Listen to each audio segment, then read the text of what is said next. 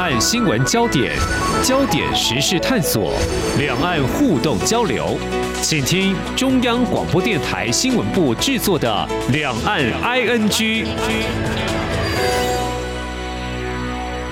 听众朋友，你好，我是黄丽杰，欢迎收听两岸 ING 节目。俄乌战争到现在已经一年多了哦，那么在台湾还是媒体关注的重要国际焦点。战火未停，伤亡的数字呢得一再来改写。那么我这边掌握到一些报道，估计双方各有数十万人死伤。乌克兰。呃，遭俄罗斯入侵，有三分之一人口成为难民。那么，这是战争的可怕跟无情。但是在台湾的我们，不可能是完全置身事外。那么，在第一时间，我们有募捐善款，外交部也编列了一些预算，还有我们也捐赠医疗物资。当然，更有志愿军在政府其实并不鼓励的情况下，因为志愿军是冒着极高的生命的危险啊，但是还是有台湾的民众前去为乌克兰参战，他们拼的是满枪的热血，其实当时我也跟我民间组织有联系，我说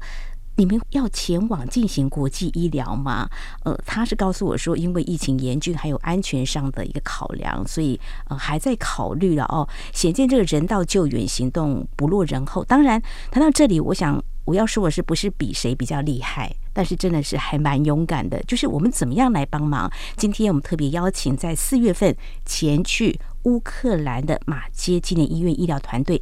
来谈这次在当地看到哪些医疗的能量，非常欢迎我马街医院国际医疗中心主任蔡维德蔡主任，你好，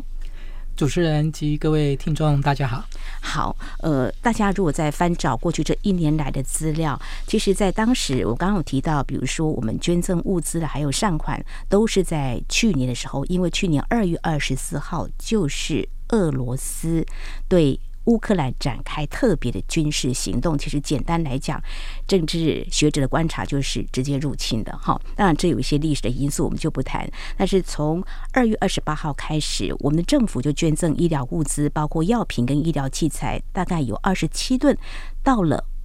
波兰这边，呃，请他们来帮我们协助转运乌克兰方面来使用。接续后来还有好几波，到现在都会陆陆续续还是会有。我提这个时间点，就是说。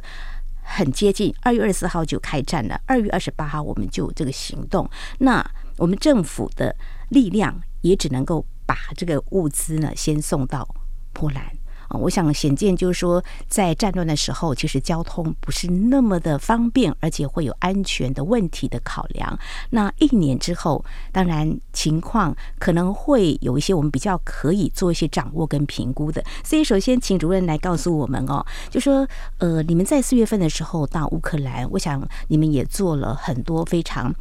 专业的评估，就是说，哎，我们要怎么去？当时是透过什么样的方式找到一个联络的窗口，可以让我们把时间给定下来，而且到了当地做满足他们所需求的医疗呢？呃，在这里跟主持人及听众分享，事实上，从去年底，呃，其实在美国的台湾人，哦，台湾人医师，他们有一个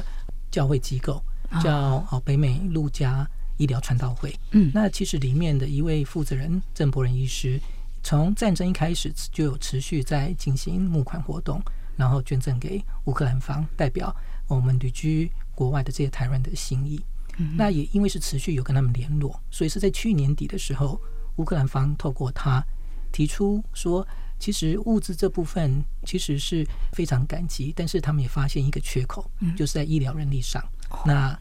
透过他询问说，是不是有没有人有意愿啊，可以到乌克兰这边啊提供这医疗协助？那郑医师其实跟我们马街体系是非常密切的合作，因为他其实虽然旅居在美国，但是都一直会回来台湾带领我们马街的医学院的学生，参与一些这种所谓的啊校外的这种这种工作。哦，也是培养我们这些医师的这些，哦，不管是说专业技能，还有还有就是说，哦，人道的这种哦工作的热忱，所以也因为透过他来跟我们医院做接触，传达这样的讯息。这是从去年年底开始，那我们到了年底时候，医院正式开过会之后，哦，觉得这一个其实是蛮不错的哦，因为我觉得跟马杰医院的核心价值其实是非常符合的。是马街医院常年致力在国内外的人道医疗。其实呢，大概最早就是一九九九年的时候，就跨出海外进行医疗的宣教施工的工作。我想刚才主任提到，就是你们有很多的这个连结，不管是人脉，或是我们专业这方面的医疗技术，一直都保持着很畅通的联系。所以不管呢需要协助的地方，在世界的哪一个角落，你们有可能的话，评估 OK，你们就会过去。所以在前几天，我们的蔡英文总统特别接见。其实我想要感谢的是，很多人愿意这么做。其实。想要做，但是有些人第一步会很难跨出去。但是你们去年底的时候就开始在关注、评估哪些人愿意去、可以去。我们看着这个电视、传媒各方面的一个报道，哈，就是俄乌的战火，其实可能也不知道哪个城市已经沦陷了，或者说又被收复。但是总是知道在这边一定会有一些伤亡的人数。那这一次经过你们非常审慎的评估，你们到了哪些城市呢？或者在一个定点呢？呃。跟主持人跟听众分享，嗯，我们其实这次去的是以后方的呃城市为主，也就是说，乌克兰其实是欧洲的第二大领土国，仅次于俄罗斯，所以它的战争都发生在东岸，是。跟东岸跟南岸。那我们选择的后方就是指中西部这一块，嗯，所以跟我们恰接的窗口，其实它的总部也是在西方的这个第三大城啊，利维夫。所以我们也有跟他们开过几次会，我们讨论之后，呃，我们的了解是，他们其实需要的医疗不是只有哦战场的那一块，嗯，事实上，因为有国内有些难民，不一定说逃到国外，他们就是从战区东部啊移居到西部，所以西部的这些城市呢，事实上在医疗的能量的负荷上就出现了一个很大的一个变化，嗯嗯，就是大概多了。哦，大概两倍或三倍或五倍以上的这个医疗需求。嗯，那现有的其实很多他们国内的医疗也必须要做调整到哦战区去，所以我们这次去其实是没有进去他们所谓的热区就战区那一块。事实上，真的这种所谓的战士医疗还是必须要很一群非常特殊专业的医疗人士，再加上可能要军事的一些训练背景。嗯，所以我们去弥补的是他们把他们人调到。战区之后，所遗留下来这个空缺，也就是在我们所谓的后方。哦，哦，是我之前在节目当中有访问过几位台湾的志愿军，他们就说他们跟乌克兰的军队呢一起啊上战场，不过其实还是有分的。在去年的时候啦，他们就是第一线的大概就是乌克兰他们自己的军人，第二线就是后援啊会帮他们挖战壕了。啊之类的，我在想，那经过大概可能一段时间，慢慢的他们的一个组织啊，个系统的一个动员呢，会比较井然有序嘛，哈。那你们去年底评估之后，所以去也是跟先跟乌克兰当地的这个医疗方面的窗口取得联系，还是说是有呃国际的组织也已经进到里头呢？呃，没有，应该我们是直接对上他们当地的所谓的 NGO 窗口，哦、是因为。我们的经验是，像这种其实要做直接的沟通跟联系，这样才能在所谓这些行政事务上的联系跟安排，会更达到符合实际的需求，是而没有再透过所谓的第三者，因为这种资讯的转达，其实是在我们的经验来讲，其实不是一个最好的方法。哦，是直接沟通嘛？哈，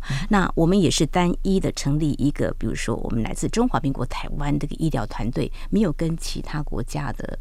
医疗组织一起合作吗？没有，没有。反而其实有趣的是，是他们安排的是我们跟当地的医师团合作。哦、尤其我们这次任务是有三大任务，哦、一个就是行动医疗团。是、嗯。那行动医疗团其实一半的医师是我们台湾这边去的，一半的医师是当地的乌克兰医师。嗯。那另外他又在安排当地医学生或是年轻的住院师当我们台湾医师的翻译。嗯、所以这是我们行动医疗团的组成。我觉得这是一个蛮不错而且有效率的一个方式，因为不会是只有纯粹是，因为其实去国外看诊，嗯，有非常多我们都没有意想到的，包括在地的文化、在地的就医习惯，嗯，所以这一些其实是要当地的这医疗团队在旁给予即刻的能有咨询的管道跟协助，所以我觉得这样的安排是让这个任务去进行北预期非常顺利，因为我们过去一些医疗团就是纯粹我们台湾我们把我们台湾的模式移到国外时候，有时候是会有水土不服的情形。没错，嗯，没有错。我们用我们的想法，然后放在啊不同的国家地区，的确 有时候会有一些问题的哈。这个当地的这个文化啦、民情风俗都要了解哦。所以这个行动医疗团，而且还有个口译的，我觉得即便大家语言能力也是 OK 的，但是我觉得这样会节省更多宝贵的时间，所以就一起合作，在当地进行了有十天左右的一个医疗。那我们大概有哪些的医疗专业的人力前去？当时的组成会是基于，因为在后方嘛，哈，大家会想象说，如果战火之下，可能是外伤急救呃是第一的哈。那在后方可能会有各种不同的情况，是不是也请主任来告诉我们，当初跟当地有联系之后沟通，那我们有多少的医疗的成员啊加入我们这样的一个团队呢？所以啊，这次的行动跟过往的不太一样。其实我们在沟通上，我们第一个采取不同的方法，我们要求乌克兰方提出他们的实际需求，嗯，而不是告诉他说我要带什么人过去。嗯，所以其实他们经过这样沟通之后，他告诉我们，他们需要三个呃资源，一个就是行动医疗站，嗯，那一个是所谓的呃专业教学，那就是我们有安排超音波教学课程给当地的这个。要医疗人士，那另外还有一组是外科组，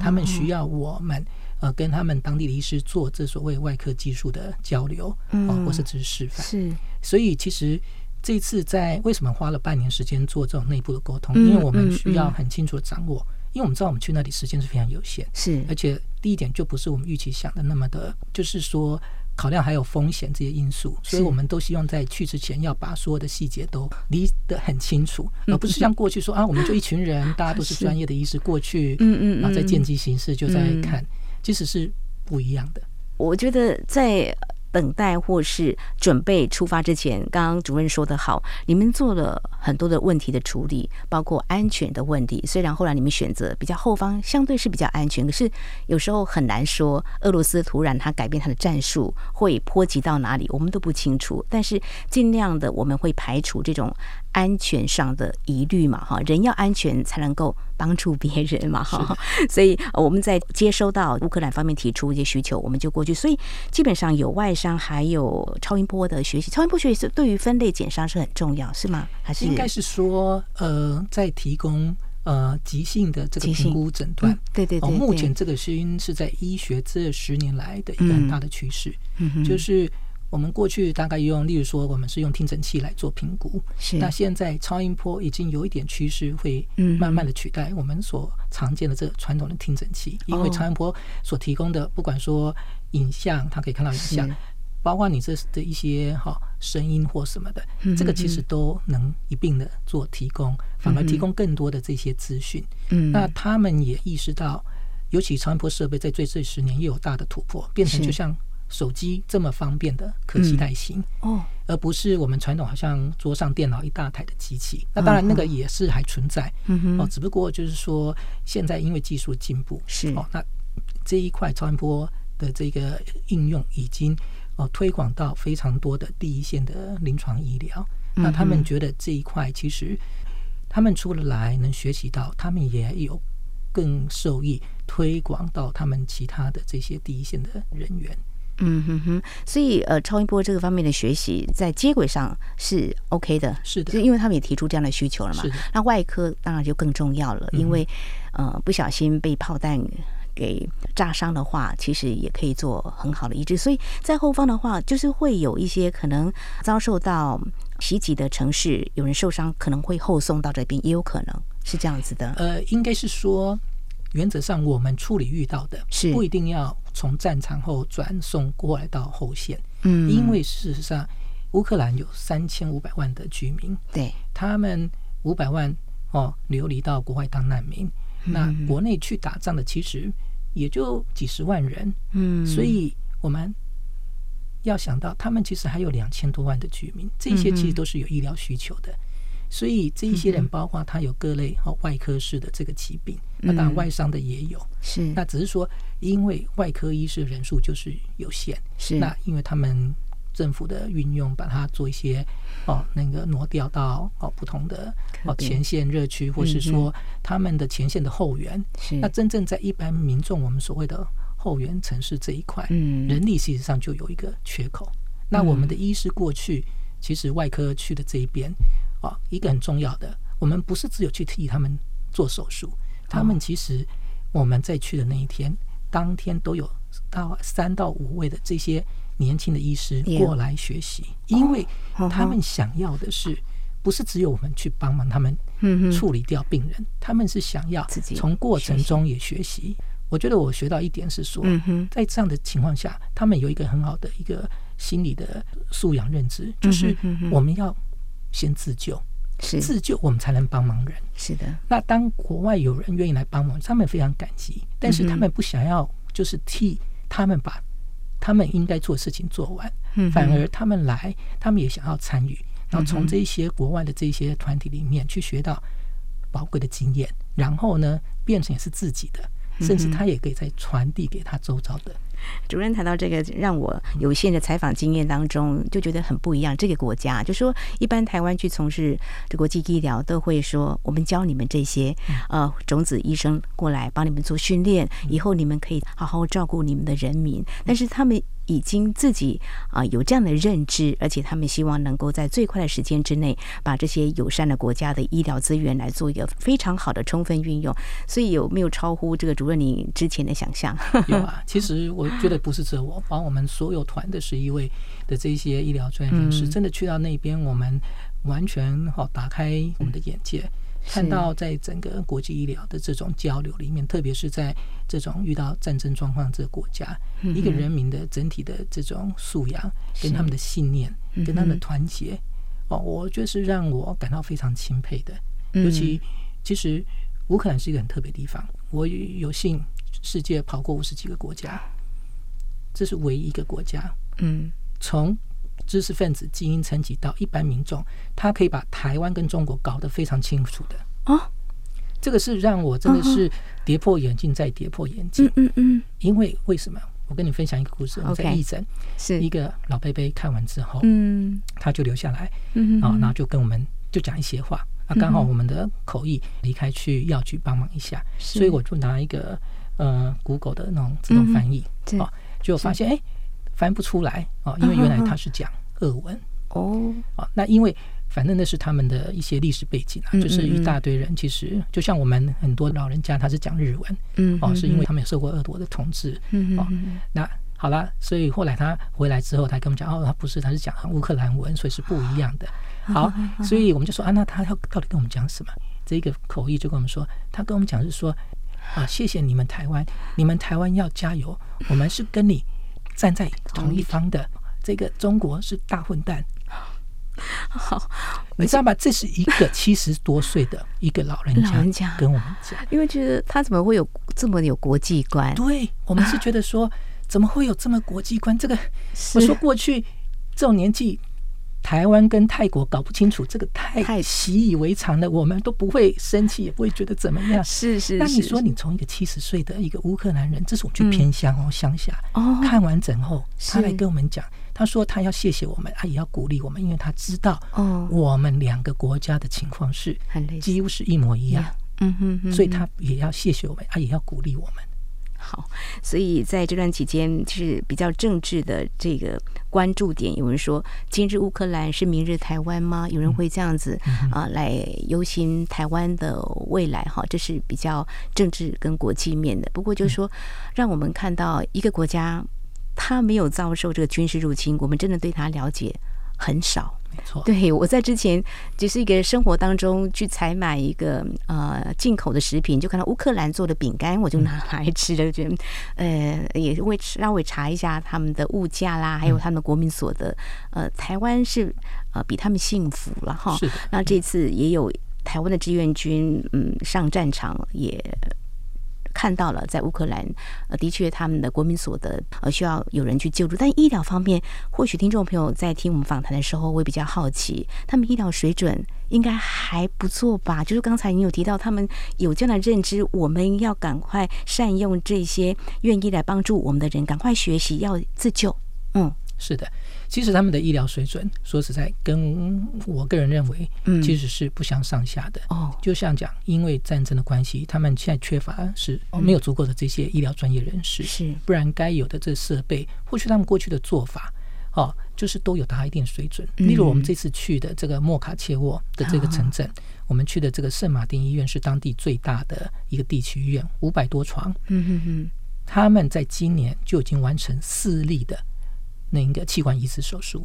包括三个肺脏，一个肾脏，哇，这么先进。对，嗯嗯。那虽然说移植团队也有需要从，例如说呃西部大城利维夫这边过来支援，是。但是我看到的是说，不管说是从来支援或是常驻驻点的这个团队，就是他们是有能力去执行这样的一个哦这么复杂的这种医疗的这种技术，所以让我感受到就是说整体上。就是跌破我们过去的那种客观的想法，是哦。那这个其实是也有点历史原因，因为那么过去是苏联统治，所以这种就是鉴宝的架构。那现在变成是自己独立民主国家，所以他们也在做一点转型。哦，波兰转型其实呃四年前正式推全国的鉴宝制度，类似台湾的，其实民众就业都不用钱。哦，但是他们在水准之上，他们的水准还是要求的很高。嗯，哦，那这个是他们也自己感到很自豪。只不过碰到战争这个状况，嗯、人力的调度是困扰的。没有错，没有错。在台湾呢，要很会念书才能够上医学院。在乌克兰，就这次主任您的了解呢？他们其实有不同的学习制度。他们国中毕业、哦、上高中就会要进入医学院。哦，他们医学院是六年哦，而且他们的六年、嗯、呃制度是不一样。六年完后。他们选科做住院医师，嗯，他们住院医师训练训练专科是要自己付钱的哦，是这样子啊。我们不是在台湾有公立跟这个私立之分。那当然，政府会提供几个名额，就是优秀的一些学生由政府来帮你治。但事实上，他们这些训练是他们认为他们还在学习，所以这学习是他们要自己去。哦，花钱哦去做学习，这个也是我们去的才想到。所以说，他们的医生也因为制度是不太一样，都觉得是自己要付出才能得到努力，所以他们其实也都很珍惜所有的这一切，而且走进这条路就是要热忱。是，我觉得这个也是颠覆我们自己，因为我们就是知道我们的制度就是这样哦过来，然后嗯，念完书，大部分的书，不管是家里或怎么样，或是学贷这样子就过了，然后。毕业之后，你到医院就开始有啊薪水，然后接受哈这种分科、次专科的训练，大家都觉得很理所当然。但是事实上，其实在世界各地，并不是每一个都像我们这样子的模式在进行。嗯哼，所以他们其实是整个我们碰到的这些年轻的学生、医生都很珍惜。嗯，哦，所有的机会，包括跟我们去义诊，他们其实事后也有写一个回馈。其实我们的窗口都有给我们看，这些医学生都非常感激，就是有这样的机会跟着我们一起看病人，从中去学到互动啊的一些临床的上的这些经验。哦，包括超音波也是一样，他们也知道，但是就是要有人带，那我们会愿意在那里去分享，因为我们的经验其实是非常。不错的啦，尤其以我自己本科，我是急诊专科，我们 超音波是大概是所有的临床科里面大概是用最广的，所以我们的经验是相当丰富的。所以去那里跟他们分享，他们其实是非常高兴的，非常满意我们这一次的整个医疗团的这个行动。谢谢主任，包括呃，除了你是急诊的，我觉得急诊医师非常辛苦啊，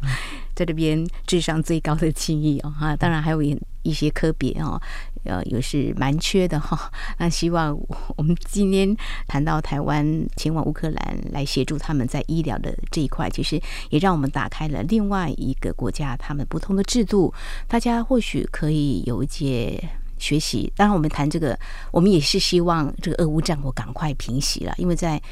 还没有停止之前。很多状况都会发生，所以未来还会有什么样的计划吗？这次让你大开眼界，还有整个团队呀。那未来就是我们先做这一次的合作之后，相信当然可以透过很多的方式来协助他们呢。目前大概有什么想法呢？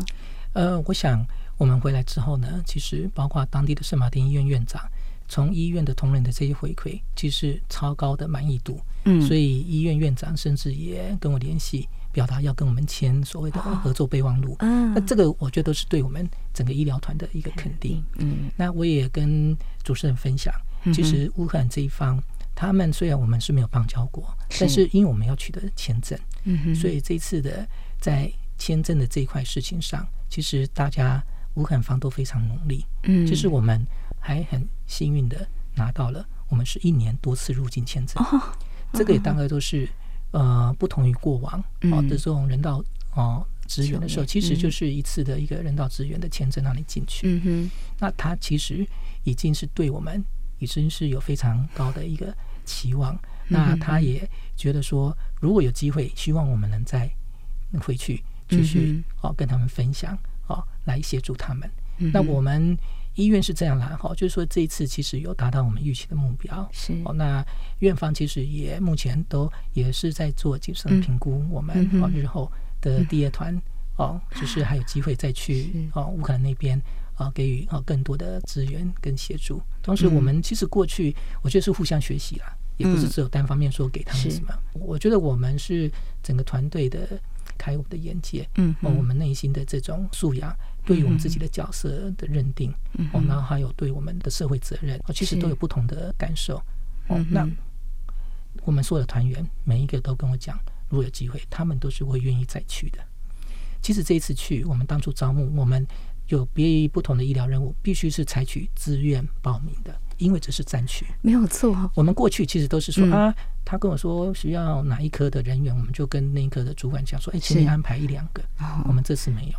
是要出于自愿的、自由意志的，所以其实，在初期评估，我刚开始还有一点小担心团会组不成，因为大家都说好好好，但是是真的，就是要有人出来说报名会愿意。嗯哼，那其实整个也是跌破我的眼镜，我们马街四个院区将近七十个人来报名，说表达他们要去的意愿，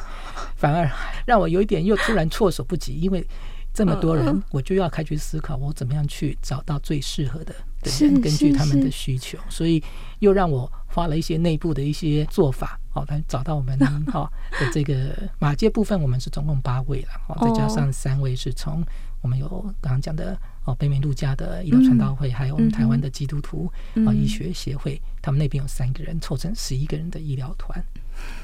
台湾人真的很有爱心，是的，真的真的是非常有爱心，所以。啊，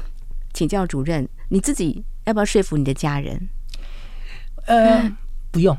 我的家人觉得说，因为我们就是在马杰医院工作，虽然我不是基督徒，但是其实我是非常认同我们马偕啊医院的这个精神与价值。哦，那因为马杰就是一个国外的传道士，看到当时台湾有需求，所以他就愿意过来。嗯，那我觉得我们现在时空转变了，我们已经达到我们是可以好照顾自己，那也应该再把我们如果有。额外的力量，我们其实要效法我们的创院的这个哦传道士精神，哦再去其他地方来贡献我们的。